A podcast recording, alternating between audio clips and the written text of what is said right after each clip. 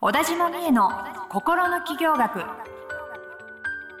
ポッドキャスト心の起業学は発信力プロデューサーの小田島美恵が個性才能の生かし方や転職の作り方自分らしい成功を実現していくためのヒントをリスナーの皆様からのご質問に直接お答えする形でお伝えしていく番組です。はい、今週も始まりました。小田島美恵の心の企業学第52回スタートさせていただきます。ナビゲーターのトーマス J. トーマスです。よろしくお願いいたします。そして美恵さん、よろしくお願いしはい、田ます。島美恵です。よろしくお願いします。いします。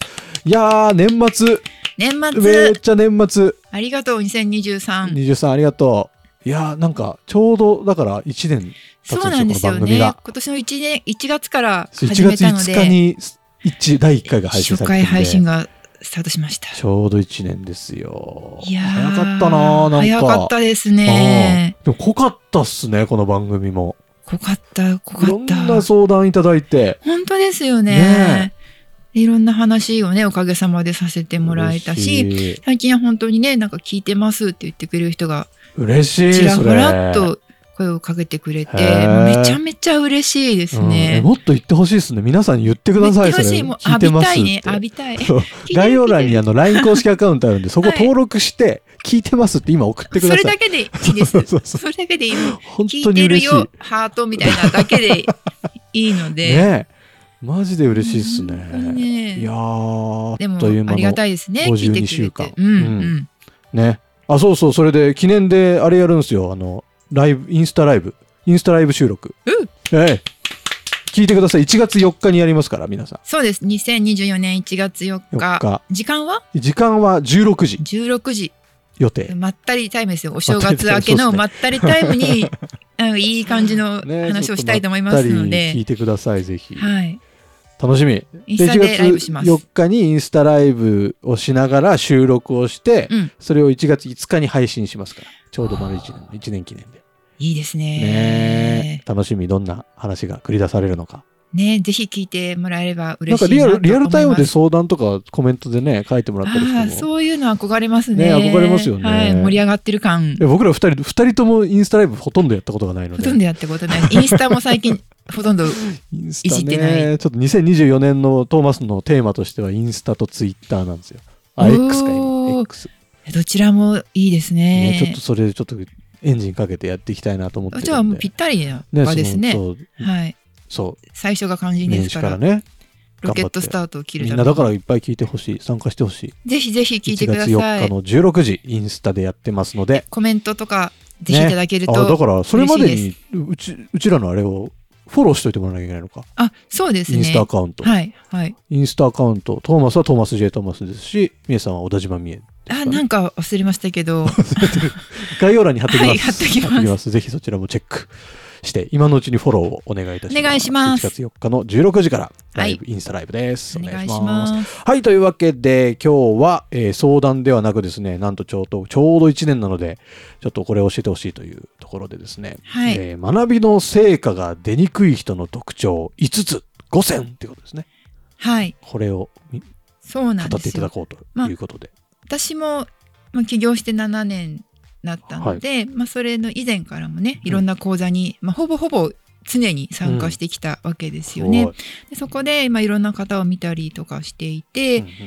なんかこうあすごいこの人見習いたいなとか、うん。真似しようとかっていう吸収する部分もいっぱいあったし、うんうん。反対に「ん?」っていう風にねちょっと違和感を感じたりする人もいたし、なので、まあ、そのすごく自戒を込めて、うんこういうあの姿勢でいるとちょっと成果出にくいんじゃないかなみたいなところを、まあ、あの話しして、まあ、自分のね戒めと言いますかちょっと自分をこう振り返る機会にね、うんうん私自身ができればいいなと思って話したいなと思ったんです。学びって難しいっすよね。うん、でまあいろいろねあるですけどそう学べてるのかどうかねそうですよね、なかなか形にねすぐなるものばっかりじゃないですからね。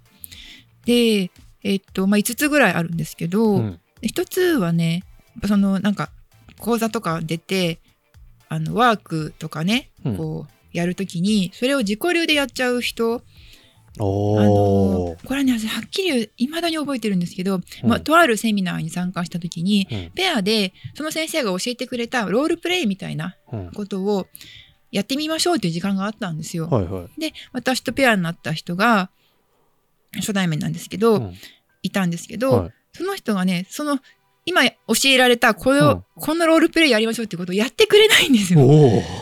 これを言いましょうっていう、そのはい役柄でこのセリフを言う。で、それに対してこう言うみたいな。のを、む無視してくるんですよ。で、えーと思ったんだけど、なんかもう、私はなんかこう、やってることがあるから、うんそれで行きたいのみたいに言われて、うんで、それって、もう一番ダメ。悪いけど一番ダメ。それはね、そその人が勝手に。あの学びをうんお金をドブにしてる気持ちだったらいいって話じゃないんですよ。はあはあそのペア組んだ人にも、に。それを、ペア組んだ人も、そのワークを、相手がそのね、先生が言ったことをそのまま言うことを聞くことによって、うんどう感じるかとか、違和感とかないかとか、うんそれを知るためでもあるじゃないですか。それやらってくれないのは、もう本当に何この人と思って、何しに来てんですかね、そういう人って。そうなんですよ。え自分の自己流じゃないものを知るために来てるわけじゃないですか。うんうんで、それは別にその後取り入れるかどうかは自由だけど、はい今この場ではやってみようよ。ですねでそれで違うんだったら違うとか、うんうん後で自分でアレンジなんていくらでもできるわけだから、その時は愚直に、もう、一字一句変えないぐらいにやろうよって私はすごい思うんです。そうしないと何も見えてこないじゃないですか。そりゃそうだ。だから、で、結構ね、でもやっぱりね、私もなんかその場ではそんなね、なんかうん偉そうな感じでしたけど、はいやっぱりちょっとこう、大人だから自己流になっちゃうところあるんですうんよ。ほうほうほう聞いたことをそのまま取り入れずに、ああ、じゃあこれは、みたいな。うんそれをね、やっぱりね、やっちゃうとね、意外とこう、肝心なところを避けて学んでるつもりになっちゃうんですよね。ね。だからね、一回は、まあ、騙されたと思って、うんあの、や、とりあえずやってみる。少なくともワークはやってみる。それを実践でどうやるかは自分次第だから。はいはいはいはっていうことはすんごい大事だと思いまい。す。なるほど。まあ基本ですけどね。はい。だから、こう、自我を捨ててやる。うん。うっかりね。自我を捨てる。うっかり字が、字が出ちゃうんですよはいね。。なるほどね。はい。で、二つ目は、はい。なんかその、学んで、うん学んだことを、なんていうのかな。コンテンツとして仕入れようとしているっていう姿勢。うんその、それを自分のコンテンツとして活かそうっていうのが一番の目的になってたりすることもあると思っていて、うん。で、なんかそれがぜ絶対悪いかというとそうでもないと思うんだけど、うん。でもなんていうのかな、そもそも自分がコンテンツとして提供者としてそれを使いこなす前に、うん。その教えられてる内容を自分自身ができてるのっていう話があるわけじゃないですか。だから、うん誰かにっていう前に、そもそもまず自分が吸収するっていう方にフォーカスしないと、やっぱりそこも浅くなっちゃうと思うんですよね。なるほど、なるほど。あの、なんかね、ほら、そう、あの、人に教えられるようになることがうん一番の学びだみたいな、そういうあの考え方ももちろんあるんだけど、うん最初からそういうふうに思ってると、なんていうの、自分の本当に中に浸透していかないんですよね。なんか自分はちょっともうできちゃってて、みたいな目線になってしまったりもするから、その単に伝えるだけみたいな、とか、そのいいコンテンツをこう仕入れてやろうみたいなん感じっていうのは、やっぱりちょっと本質からすると違うのかなっていう。まずその前に自分ができてないかもなっていう目線で、目線というか気持ちで全部吸収するぞっていう、うん落とし込むうんぞ。そこから、じゃあそれを伝えられるかどうかっていう話だから、最初はまずもうやっぱこう素直に学ぶ。もう同じですけど、一番と。もう全部吸収して、その通りやっていく。そうそうそうそうそう。なるほど。ちょっと、だんだん胸が痛くなってきました。いや私わかります私もすげえできてない気がする。うーってなるんですけど、は いい、やだからなんかこうそう実用的かっていう話もあるのでねはいあのすぐ活かせることが大事っていうのもあるんだけど、うんうんでもやっぱり最初からっていうのはちょっと違うかなって思ったりもするんですよね。うんうんうん確かに。であとはやっぱやらない？学んだことをやらなかったらうん絶対身につかないので、もうこれ私もあいたたたたってなんですけど、実践する？実践する。だから、なんか同じことを学んだり同じことを考えても、結局は成果出るか出ないかってやったかやらないかうん。なんですよ。で、結構、私もその考えてから動くタイプなので、パッパパッパやれる方じゃないので、慎重なね、人の気持ちもすごいわかるんですけど、やっぱり、あの、なんていうのかな。自分から見たら、うん。やってる人のことをね、あ、なんかあんなんでいいんだとか思っちゃったりすることもあると思うんですよね。うんうんうんでも、そのあんなんでいいんだっていうことをやってる人の方が、絶対先に言ってるんですよ。なるほど。絶対成果出てるんですよ。で、やうん、やらないで、ああだこうだ考えてても何にもなってないんですよ。うんうんうんこれ自分にすごい今言ってるんですけど。そう。なんか、やったもん勝ちなわけですよ。なるほどね。やったもん勝ちね。そう。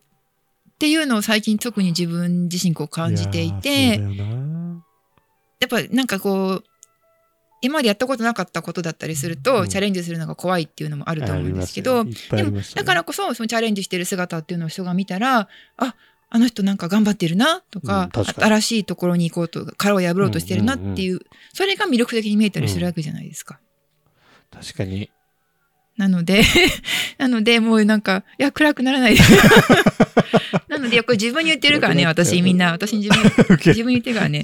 や。ろうって。実践しようっていうことなんですよ。別にね学んだこと全部やるのは無理だけど、うん。これはやろうっていうことに決めてでそれを何度も何度もやるっていう方がね。本当学んだ時が一番き気持ちが高ぶってるから、はいすぐやんないとダメですよね。あよく言いますよね忘却曲線。そう、なんか、やろうやろうと思って一週間経ったらやんないですからやんないね。ですからねもう忘れてるって言いますからはいね。はい、だからやったらね確かに身につきますかそうらね。ですね、確かに。はい、まあそんな感じなんですけど、だどうすればいいかって言ったら今言ったの全部反対をやる。はいはい、そういうことですね。はい。だからワークはうん素直にうん自分を捨ててはい。役者さんになったつもりでやる。はい。だし、まずはそのなんかコンテンツ仕入れて使おうじゃなくて、うん自分自身が深いレベルでうん。もうあの、語ったり、できたりうんうんうん。で、じ自信を持って言えるようになるように、うんまあ、努力するってことですよね、はいはその努力をまずするっていうことだし、まあ、やるってやいう、うん やる、はい。やるっていうことかなと思うんですよね。うん。で、あとね、これあの、これは、ここからは、うん。あの、講師をやってる人向け、その自分が教える立場の。人向けに。一つ、うん。ちょっとお伝えしておきたいのは、はい。やっぱね、その学んでも成果が出にくい人っていうのの話とすると、はい。ちょっと厄介なのが一つあって、はい。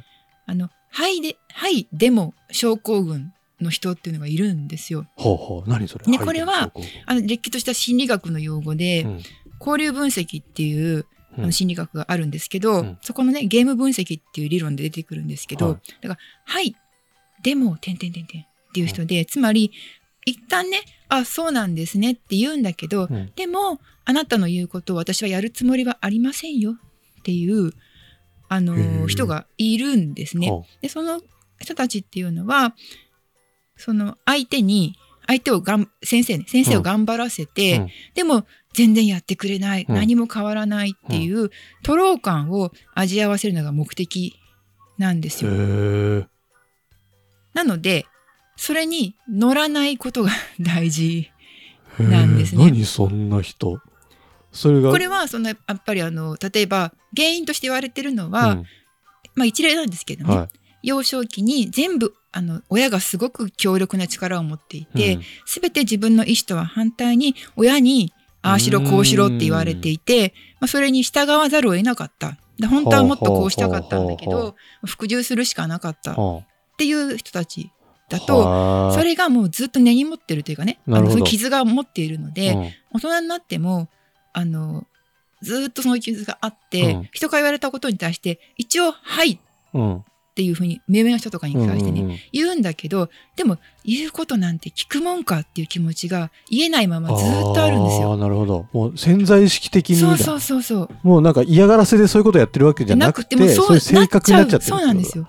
それ自分でもどうしようもないので、っうんていうのがあるので、まあそういうところはね、ちゃんとその、初めて聞いた。あの、こうカウンセリングとか、セラピーとかを通して、まあ、インナーチャイルドを癒したりとかすることで、そそういうところも変わっていけるんですけれども、うん。まだあのそういったことが、あの自分自身その無意識だったりとか、分かっていない人っていうのは、それを特にこう、例えば講座の先生とかうん。に対してもやってしまいがちなんですね。ななの、で、い例えばですけど、すごいたくさん質問してきて、うん。先生が真面目だとそれに一個一個全部答えるみたいな。で、も、じゃあ、これこれこうですよ。うんだからこうすればいいですよって言うと、なるほど。でも一個もやらない。おなるほど。それはあえてそうなっちゃうっていう人たちなんでですよね。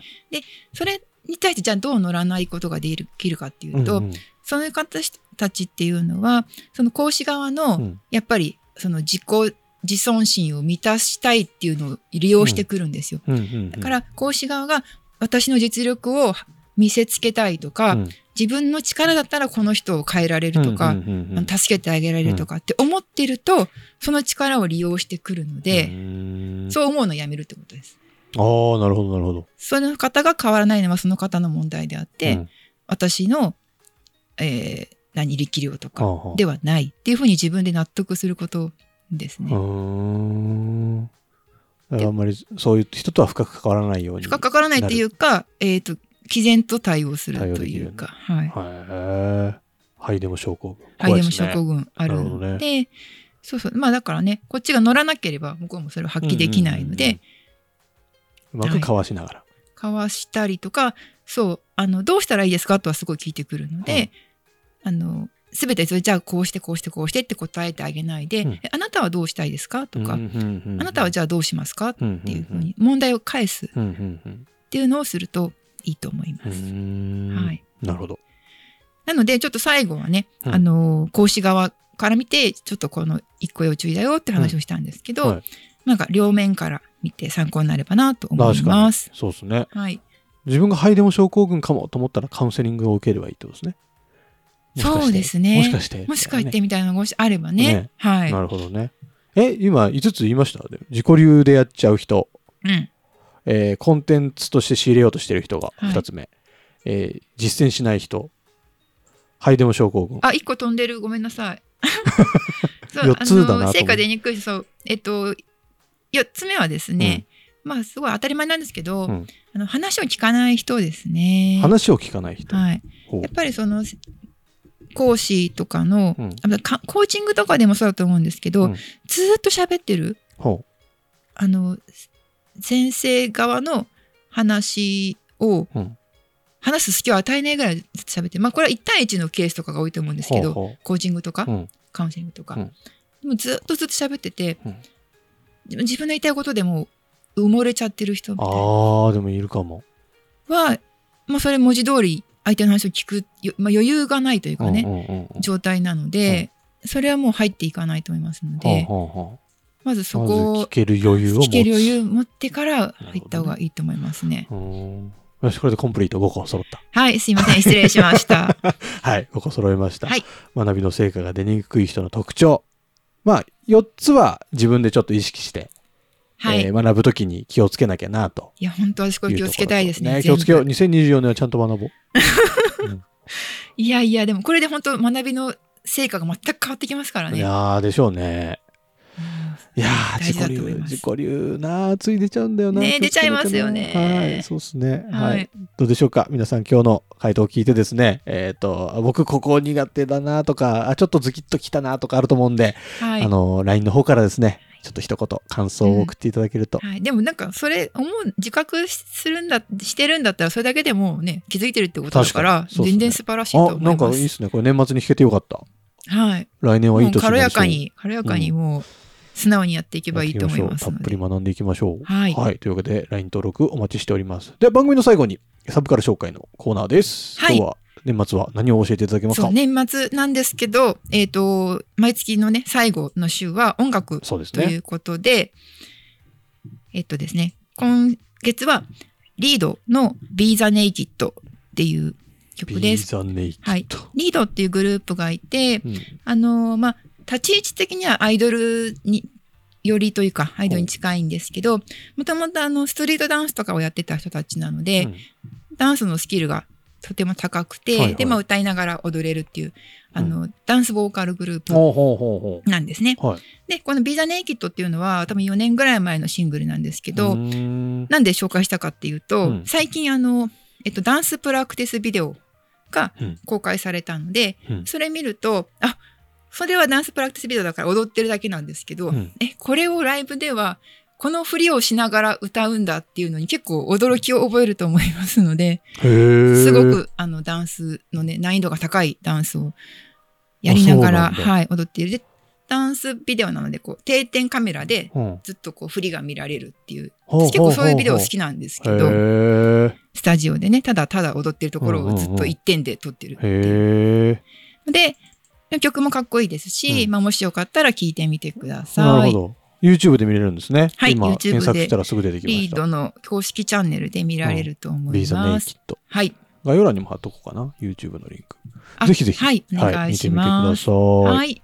はい。というわけで、いやー、年末、今年最後の2023年ラスト、ララスト配信でしたけども。そうですね。あんまり年末感のない内容でしたけ？ど。え、でもなんかちょっと、いつもと違くて、あ、そうですかね。学びの時間になったなという。これもね、あれですよす。早速学んでいかないといけないですから。二刀流でやらない。ココンテンツとして仕入れない。実践は、実践しない。